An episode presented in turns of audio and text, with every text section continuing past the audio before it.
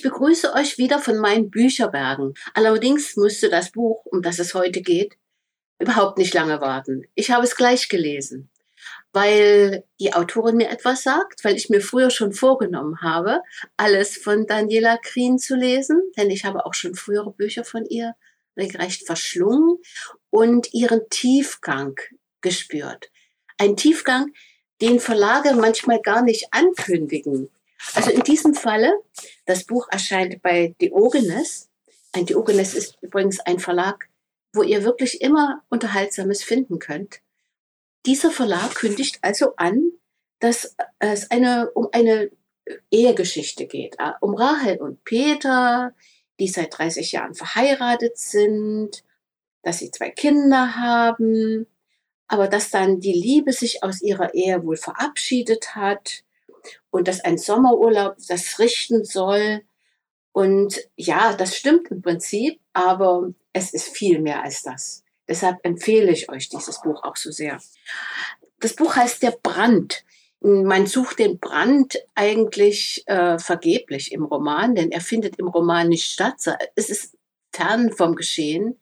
Es hat die, das Ferienhaus in den Ammergauer Alpen hat gebrannt, wo die beiden einen schönen Urlaub verbringen wollten. Ursprünglich also in völliger Alleinlage auf einem Wiesenhügel, ohne Fernsehen und Internet. Na, geht das gut? Also jedenfalls Rahel hatte gedacht, dass sie da ihrem Peter wieder näher kommen würde, denn ja, sie leidet darunter, sie leidet darunter, ja, sagen wir es mal ganz grob, dass er nicht mehr mit ihr schläft. Ja, aber nun ist dieses Ferienhaus abgebrannt. Peter ist total frustriert. Er hatte Wanderausrüstung gekauft und hatte sich auch vorgenommen, welche Wanderungen sie unternehmen würden. Und in die Enttäuschung über den verpatzten Urlaub hinein klingelt das Telefon.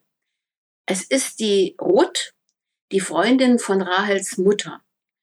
Die Mutter ist inzwischen schon tot und Ruth ist auch schon ziemlich alt und Ruth bittet um Hilfe. Jemand muss ihren Hof in der Uckermark hüten. Äh, denn Viktor, ihr Mann, hat einen Schlaganfall erlitten und in der Reha-Klinik in Ahrenshoop will sie ihm nahe sein.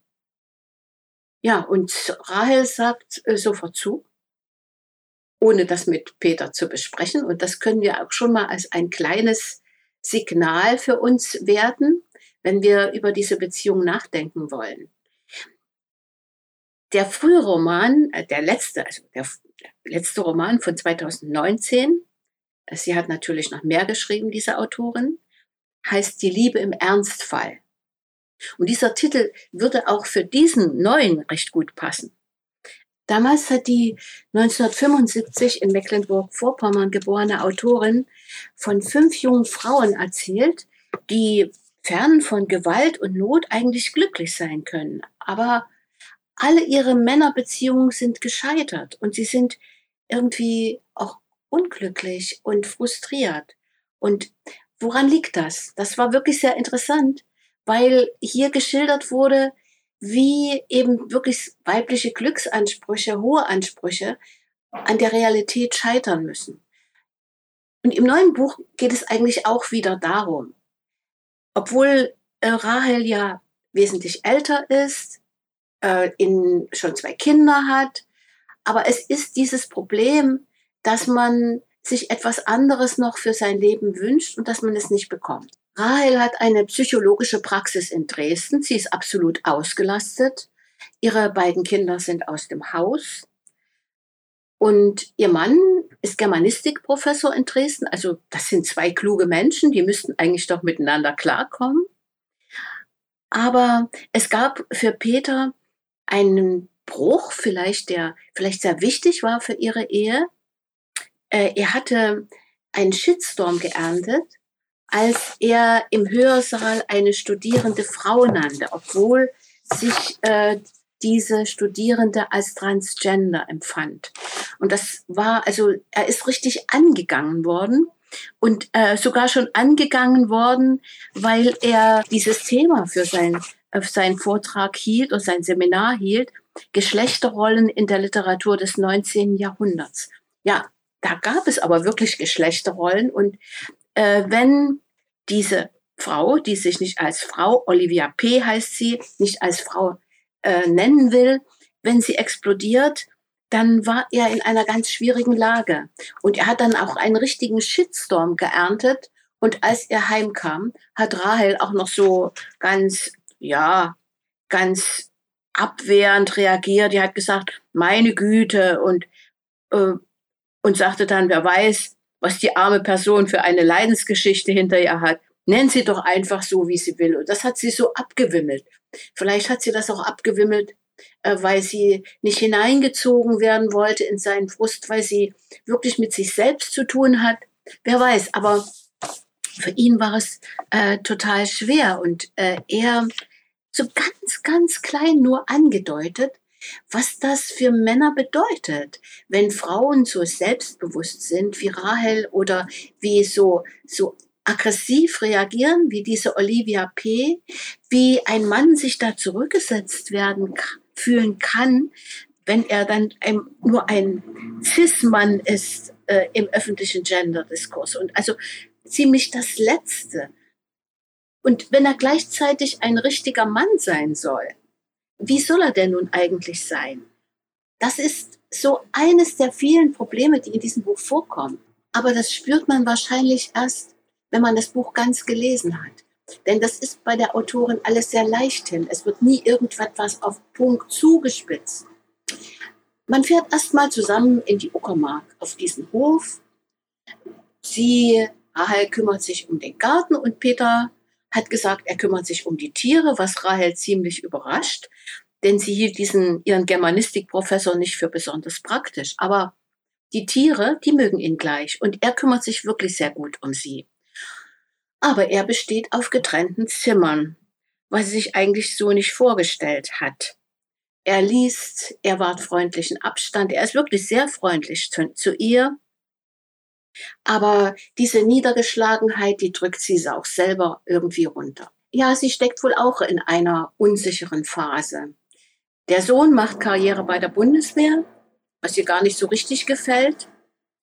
Die Tochter hat zwei Kindern und bald erfahren wir, dass sich die Selma aus ihrer festen Bindung lösen will, obwohl sie zwei Kinder hat und obwohl die Bindung eigentlich gut ist, aber sie findet einen anderen Mann aufregender. Ja, und Rahel hat in ihrer psychologischen Praxis wirklich oft erlebt, wie erwachsene Kinder ihre Eltern in Zweifel ziehen und wie sie ihnen die Schuld geben an allen möglichen Problemen. Und ja, dann sagt sie einmal, und das finde ich ist ein wirklich sehr gutes äh, Zitat, satte Zeiten bringen schwache Menschen hervor. Ist es wirklich so? Sind wir schwach? Eigentlich sind wir vor allem müde, oder? Wir sind müde, wir sind mit allen möglichen Dingen beschäftigt. Wir sind irgendwie überfordert oft, oder? Dabei haben wir es doch wirklich gar nicht schwer, oder? Und nur noch Corona, denn das Buch spielt schon in Corona-Zeiten. Und das, die verbreitete, alles wird immer schlechter Angst, wird durch Corona ja nur noch verstärkt. Und Peter sagt einmal auch etwas sehr Kluges.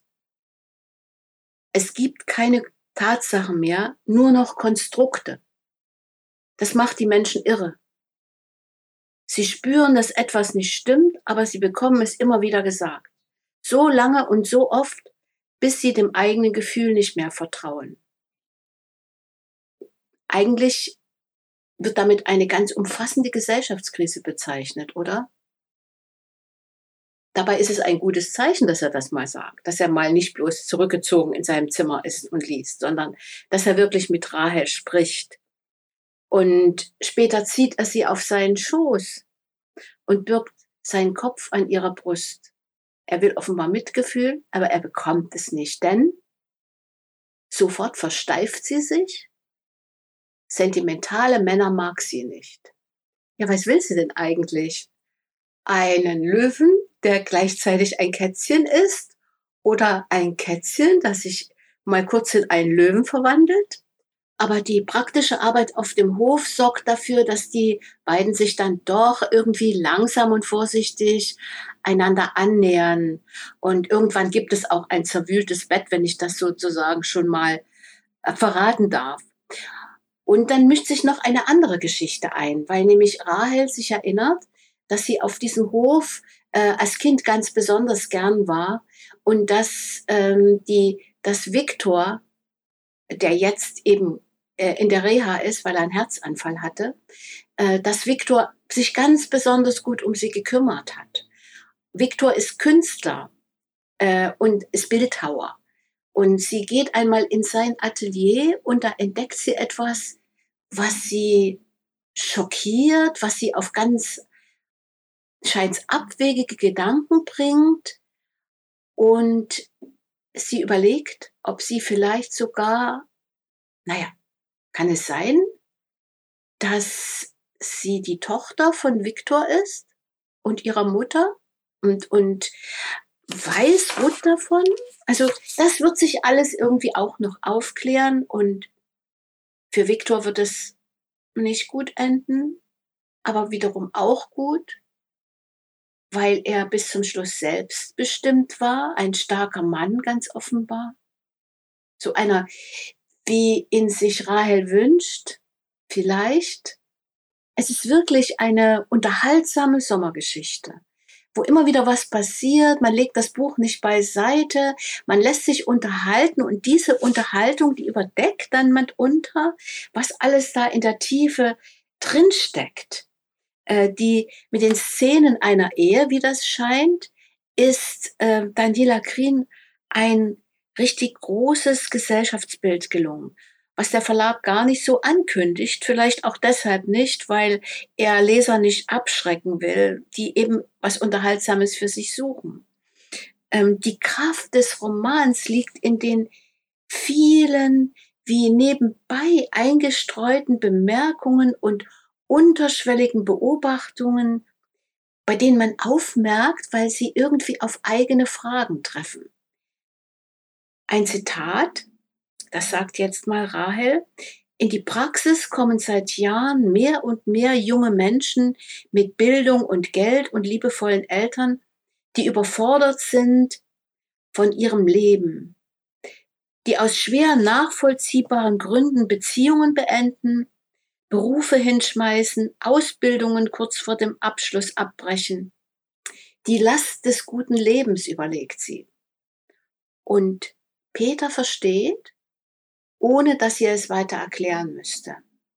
Und wir verstehen es auch, oder?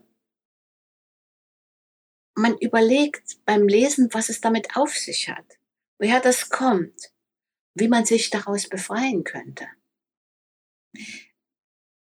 Die Autorin gibt keine Rezepte. Sie lässt ihre Gestalten sinnieren, agieren und überlässt sie unserer Beobachtung die vielleicht auch zu einer Selbstbeobachtung werden kann. Wobei es wohl darauf ankommen müsste, überlege ich, wirklich einen Ausweg aus der allgegenwärtigen Selbstbezogenheit zu finden, diesen mehr machen, mehr haben, mehr sein. Es wäre ein anderes Lebenskonzept, denke ich. Eine Hinwendung zu mehr Mitmenschlichkeit, wodurch ja, wodurch eine andere Gesellschaft vorweggenommen wäre. Und als ich das Buch gelesen habe, rief dann tatsächlich von meinem Bücherberg noch ein anderes nach mir, was dort schon einer Weile lag und was aber ein wissenschaftliches Buch ist.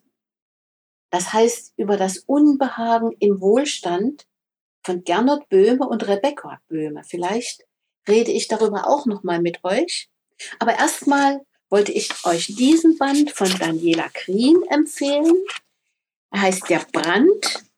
Der Roman ist im Diogenes Verlag erschienen und wenn ihr dem ND helfen wollt, könnt ihr im Shop bestellen. Aber vor allem wollte ich ja euch schön unterhalten mit meinem Podcast.